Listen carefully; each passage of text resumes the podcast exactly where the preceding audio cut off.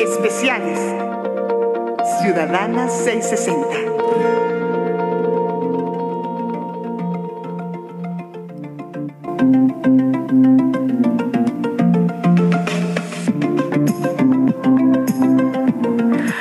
Especiales de Ciudadana 660 con todas las voces, sí, todas las voces están aquí reunidas porque también ellos tienen voz, los animales. Y es que la explotación animal en la industria turística se ha manifestado de diversas formas a través de los espectáculos, por supuesto, los hemos visto en tradiciones, interacción, cautiverio, avistamientos también, sea por razones culturales económicas o simplemente pues por ignorancia.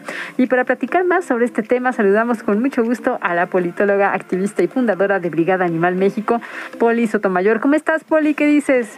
Hola, Maru. Muy buenas tardes y buenas tardes a toda la audiencia. Un gusto estar con ustedes otra vez. El gusto es nuestro de que nos eh, tomes la llamada y nos compartas estos minutos para que este día nos platiques de este tema. ¿Cómo andamos en esta circunstancia de los animales y la industria turística, Poli? Así es, pues es un tema bien complejo porque creo que es una de las formas de explotación que son menos reconocidas.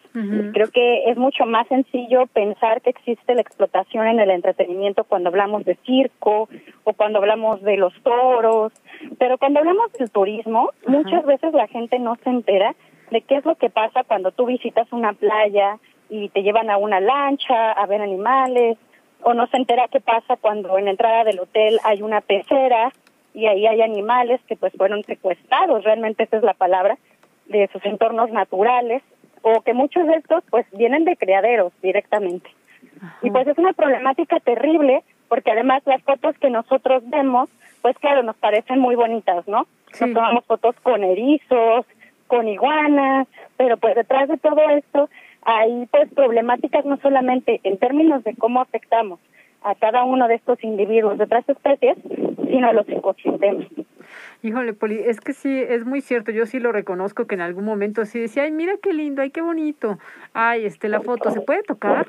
Y no lo reconocemos como algo que tiene un trasfondo, ¿no? Así es, justamente. Y bueno, es que además hay muchos animales, sobre todo los animales acuáticos, que pues no nos imaginamos mucho de qué es lo que pasa. Por ejemplo, en el caso de los delfines, en el caso de los lobos marinos, son estos animales que además tienen una inteligencia y una sensibilidad muy desarrollada y son forzados a aprender trucos, a que puedan estar eh, pues tranquilos para que la gente se les acerque, les tome fotos, incluso para interactuar con ellos y pues son forzados a hacer todo esto con pretexto de no darles de comer. Entonces también existen ciertos condicionamientos para sus comportamientos que pues no solamente son crueles, sino que estamos hablando de explotación, eh, pues una explotación terrible, que muchas veces estos animales ni siquiera logran interactuar entre sí los que están en el mismo acuario, porque como son extraídos de lugares distintos, ni siquiera hablan los mismos dialectos. Ay, Poli, ¿y qué, qué podemos hacer nosotros como ciudadanía, como turistas también? Eh, ¿Qué podemos eh, aportar o qué no debemos hacer? Mira, lo más importante es reconocer que nosotros como consumidores tenemos el poder de detener todo este tipo de explotación cuando no participamos en estas actividades, cuando de alguna manera estamos boicoteando al decirle a la empresa turística, mira, no nos interesan este tipo de espectáculos. Entonces, ¿qué podemos hacer? Pues no ir a acuarios, no ir a buscar estos lugares donde te enseñan animales enjaulados, que muchas veces son crocodilarios, tortugarios, y que a veces hasta nos cuentan la historia de que son rescatados, pero bueno, si están en una jaula, si vemos individuos adultos, pues naturalmente que no, no estén ahí porque una, un asunto de ayudarles, ¿no? Sino porque cumplen un papel para que puedan estar ahí, para que te cobren una entrada, para que tú pagues por una playerita. Entonces, ¿qué podemos hacer? Pues buscar ciertas formas de entretenimiento que no involucren animales de ninguna manera. Y si lo que queremos es ayudar a animales y aprovechar que en vacaciones vamos a ir a un lugar donde a lo mejor en su entorno natural podemos ver animales, pues participar con grupos ecologistas, con grupos antiespecistas, para poder conocer otros animales en su entorno natural con una distancia que sea adecuada. Eh, ¿Sí crees que en algún futuro podamos llegar, por lo menos aquí en México, porque las creencias, no, las tradiciones eh, en otros países son son muy diversas, pero podríamos lograr aquí un turismo sustentable, Poli?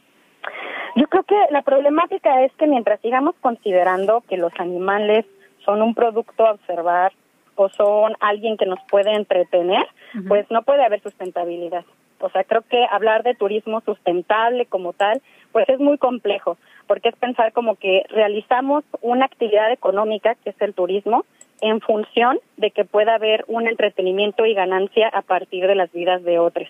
Entonces creo que primero que nada tendríamos que más bien quitarnos la idea especista de que existen eh, pues animales que vienen al mundo a entretenernos o que son bonitos verlos, ¿no? Porque también a veces lo que pasa es que claro, con los que son más carismáticos, como las tortugas o los delfines, pues todos quieren ir a verlos. Pero ¿qué pasa con todos esos otros peces que igualmente son afectados por la pesca o por otras actividades de turismo y que nadie se entera, ¿no? Entonces creo que tiene mucho que ver esto con la idea de pues despojarnos de esta cualidad como de tengo que ser entretenida por alguien más, en este caso un animal. Wow, qué fuerte, sí, no, y no nada más cerrar el tema al turismo sustentable, ¿no? Sino como lo dices, nuestra vida cotidiana, en el día a día, el estar en este planeta, tiene que ser con esa visión. Así es, justamente. Nadie nos pertenece, nadie debería de ser propiedad, nadie debería entretenernos. Creo que necesitamos como especie darnos cuenta de cuál es esta problemática que hemos creado por diferenciarnos como animales humanos de otros animales. Es que estamos eh, muy, eh, no sé, muy hechos de esa manera. Incluso los medios de comunicaciones hemos aportado, ¿no? A esa visión en la cual, como dices, eh, por ignorancia, por falta de información, eh, porque pues se ve lindo, porque lo pongo en la foto, ¿no? Y me dan muchos likes, etcétera. Eh, pero tenemos que empezar a modificar, ¿no? Así como generamos ciertos hábitos, también se pueden modificar. Así es, justamente. Y tampoco es tan complejo. O sea, hemos visto a lo largo de la historia que muchos cambios suceden a partir de la cultura. Cuando encontramos como poblaciones que hay ciertos valores que queremos potenciar y otros valores que no queremos que se perpetúen dentro de la cotidianidad, pues somos capaces también de ir modificando qué queremos hacer, ¿no? O sea, creo que esto es muy común, por ejemplo, con cosas tan sencillas como la alimentación, cosas tan sencillas como muchas veces ciertas sustancias que antes eran aceptadas y ahora ya no lo son, ya no lo vemos como algo natural. A lo mejor nosotros de niñas crecimos viendo todo eso, pero ahora ya no lo vemos, ¿no? Entonces el cambio cultural es posible, podemos hacerlo entre todos y además, por supuesto, hay que exigir a las autoridades que sean prohibidas este tipo de prácticas, porque muchas veces pasa, particularmente con lo que es el turismo para eh, la explotación de animales, que se dice, bueno, es que las poblaciones locales tienen que vivir de algo.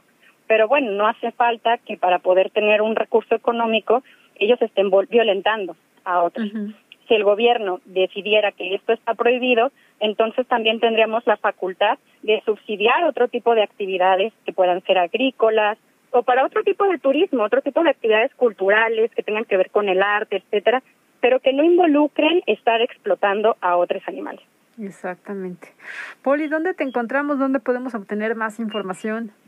Claro que sí. Pues justamente toda esta semana, que fue la segunda semana de Semana Santa, en Brigada Animal México tuvimos una campaña alrededor del el uso de animales en el turismo.